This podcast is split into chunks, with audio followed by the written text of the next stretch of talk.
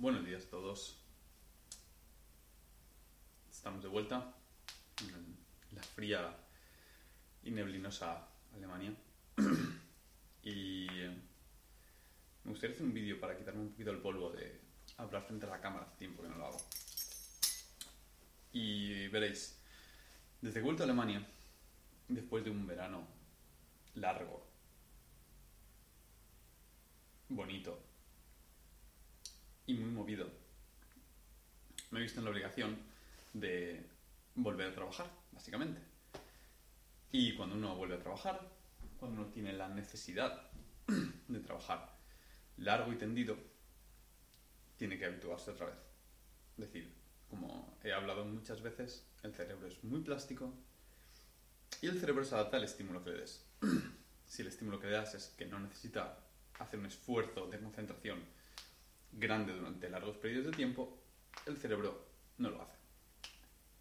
Entonces, después de unos cuantos meses sin la necesidad de realizar este esfuerzo, me he visto en la ardua tarea de reconectar. Todos hemos experimentado esto de una manera o de otra, que es después de tener una época de vacaciones, volver y decir, ¡ah! ¿Cómo me cuesta concentrarme y echar las horas necesarias? Entonces, en base a mi experiencia con otros momentos de estudio y, de todas las tareas difíciles, pero que valen la pena que he abordado en mi vida, he diseñado un poco una estrategia para volver a reconectar con el deep work. Para aquellos que no lo sepáis, deep work es un concepto desarrollado por Cal Newsport, que es em, profesor de la universidad de no sé dónde, y produjo un libro que se llama Deep Work, o Trabajo Concentrado, creo que se llama en español, en el cual describe la importancia de trabajar de forma muy concentrada durante ciertos periodos de tiempo, generalmente no superiores a 90 minutos, dos horas como mucho, en total unas 3 horas, 4 maximísimo al día, y lo importantísimo que es no distraerse. Entonces, volver un poco a esa dinámica. También, como os he comentado alguna vez, eh, el, cerebro se adapta. Y esto está muy claro en, el, libro eh, Superficiales de Nicolas Carr, en el cual nos habla de cómo una atención distraída de forma constante a lo largo del día, producido por las redes sociales, por, la globalización e Internet, nos ha hecho bastante un pensamiento totalmente superficial. Entonces, mi primer abordaje a la hora de tratar el de volver al deep work, de volver al trabajo concentrado, de volver a echar muchas horas haciendo una tarea difícil de forma concentrada, es reducir el nivel de estímulo no solamente mientras trabajo, sino a lo largo de todo el día. Esto es algo global, es decir, intento que cada una de las tareas que hago sea totalmente monótono. Es decir, si estoy en el gimnasio, no miro el teléfono. Si estoy comprando, no miro el teléfono. Si estoy trabajando, no miro el teléfono. Y si estoy esperando el autobús, tampoco. Solamente miro el teléfono en ocasiones puntuales del día en el que conscientemente digo, vale, voy a mirar el teléfono y a contestar los mensajes que haya. Sin embargo, dicho esto, el punto que quería tratar aquí es cómo haces aquello que quieres que esté hecho, pero no quieres hacer. Es decir, cómo te sientas a trabajar cuando no quieres hacerlo. A pesar de que sabes que tienes que sentarte a trabajar, o que en el fondo quieres sentarte a trabajar, pero tienes estas dos capas, la capa que se preocupa del futuro de tu persona, que dice, te tienes que sentar a trabajar porque vas a construir esto que te va a ayudar en el futuro, porque tal, tal, tal. Y luego la capa superficial que dice, ya, pero, qué pereza, es que no quiero sentarme. Y le preguntas a esa capa superficial, ¿pero quieres hacer otra cosa? Y dice, no, en realidad lo único que quiero es evitar el trabajo duro. Ni siquiera te apetece en sí abrir Instagram, ni siquiera te apetece mirar el correo, mirar el tiempo, contestar mensajes. No te apetece per se. Simplemente lo usas como distracción de lo que no, de lo que no quieres hacer. Incluso a veces es limpiar la habitación o, o cualquier otra cosa. Es, no es que quieras hacer eso, es que no quieres hacer lo otro. Sin embargo, la vida funciona a base de hacer ese tipo de cosas, a base de hacer las cosas que sabes que tienes que hacer, pero que no quieres hacer generalmente. Y no las quieres hacer simplemente porque es trabajo duro, porque requiere esfuerzo, porque requiere concentración y eso requiere y eso produce disconfort. Entonces, ¿cómo hacemos esto? ¿Cómo reducimos esa fricción para empezar? Bien, lo primero que hay que entender es que no todo es fuerza de voluntad. Es decir, una parte sí requiere disciplina y fuerza de voluntad, pero son conceptos mm, ligeramente diferentes, la disciplina y la fuerza de voluntad. los estudios muestran claramente que la fuerza de voluntad es, una, es un recurso limitado. Es decir, cuantas más decisiones, cuantas más decisiones conscientes tengas que hacer a lo largo del día, menos fuerza de voluntad te queda y más difícil te va a ser hacer aquello que te cuesta. Sin embargo, lo que obvian muchos de estos estudios o cuando se comenta esto es, a pesar de que utilizan la analogía, no la completan, que dicen la fuerza de voluntad es como un músculo, se fatiga, pero un músculo lo entrenas. Entonces, a base de hacer repetidamente en diferentes ámbitos un esfuerzo difícil, te vas a habituar a enfrentarte a ese esfuerzo y vas a coger impulso, un impulso de retroalimentación positiva. Entonces, lo que queremos sobre todo es convertir esas tareas en un hábito. ¿Por qué en un hábito no lo piensas? Un hábito simplemente pones el chip y lo haces. Es como lavarte los dientes no piensas en me tengo que lavar los dientes o me quiero, me quiero lavar los dientes. Vas lo haces. No piensas si te apetece ponerte zapatos hoy o no. Simplemente ese pensamiento no pasa por tu cabeza. Coges y te pones el zapato. Pues lo que quieres hacer es llegar al punto, y esto es lo más importante, en el cual esas tareas dejan de ser opcionales. Quieres llegar al punto en el cual te dejas de plantear si quieres hacer esa tarea o no. Simplemente coges y la haces. Entonces, ¿cómo hacemos esto? ¿Cómo llegamos a este punto? Bueno, antes, antes de cómo llegar a este punto, me gustaría decir que es importante llegar a ese, a ese nivel en el cual se automatiza el, el empezar la tarea. Porque realizar un buen trabajo no es cuestión de un gran día de trabajo. No es cuestión de un día o una semana magnífica en la cual le das a tope y, lo, y, y te lo quitas encima. El trabajar y el progresar en la vida es cuestión de hacer repetidamente a lo largo de los días. Y con el tiempo, cada vez estoy más convencido de que es mucho más importante la frecuencia y la cadencia de trabajo que el volumen que le echas en un día. Es decir, es mucho mejor hacer algo dos horas al día durante un año, dos años, que hacerlo dos semanas a tope, luego paras, luego cambias, luego lo dejas, luego vuelves. Es mucho peor a nivel de productividad, a nivel de eh, concentración y a nivel de sensación de satisfacción. Entonces, esto es lo que Joe Rogan dice, que el 90% es, es hacerlo.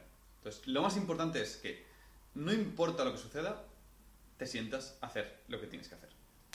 Pero para reducir esa fricción, ¿qué hacemos? Lo primero, lo organizamos. Es decir, hazte un horario en el cual diga, hago esto, luego esto, luego esto. Después de esta cosa, hago esto. Después de esto, como. Después de esto, duermo. Después de esto, me, vuelvo a sentar. Y adhiérete a él. Es decir, al principio se va a hacer cuesta arriba. Al principio va a ser, va a saber, van a haber dos, o tres cosas en tu horario que digas, uff, es que es lo último que me apetece hacer.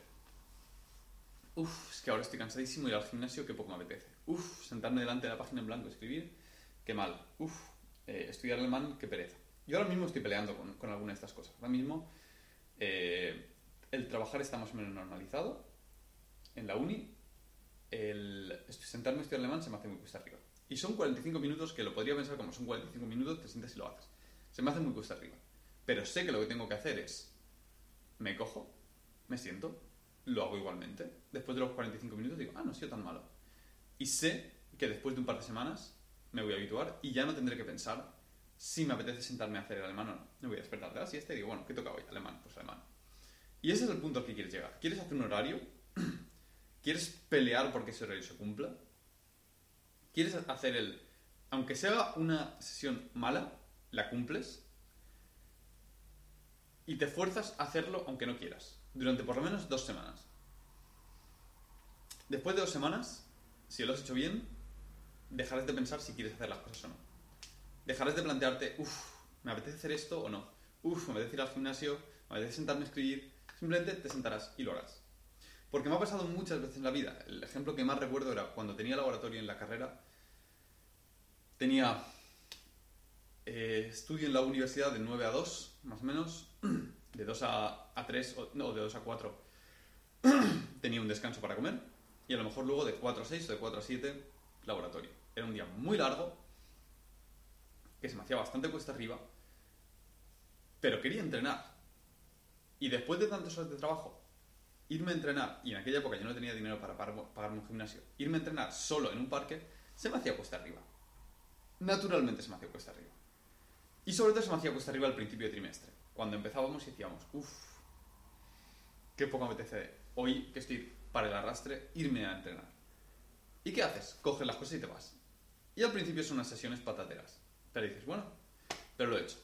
Después de dos o tres semanas, acabas el laboratorio, descansas 10 minutos en el sofá, te levantas, coges y te vas a entrenar. Y ya no sientes ese cansancio, te has acostumbrado a la disciplina, te has acostumbrado a esa decisión, ya no la piensas.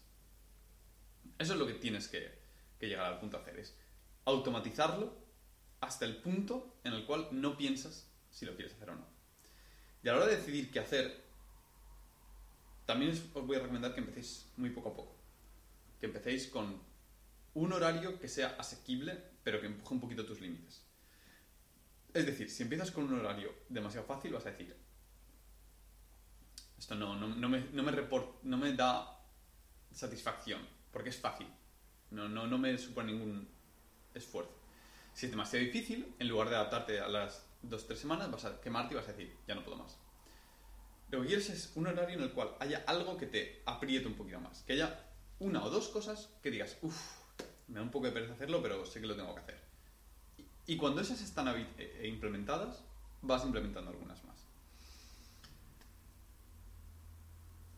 Y remarco, recalco,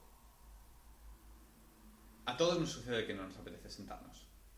A todos nos da aprensión sentarnos ante una página en blanco. A todos nos da aprensión decir, voy a escribir durante tres horas. Porque sabes que es difícil, sabes que es, que es desagradable, pero sabes que lo tienes que hacer igual. Entonces, para pelear eso lo que tienes que hacer es intentar olvidarte de la posibilidad de no hacerlo. Es decir, no pienses en un, uff, si cojo el teléfono, uff, y si, y si miro el móvil, uff, y si abro internet, uff, y si limpio la habitación.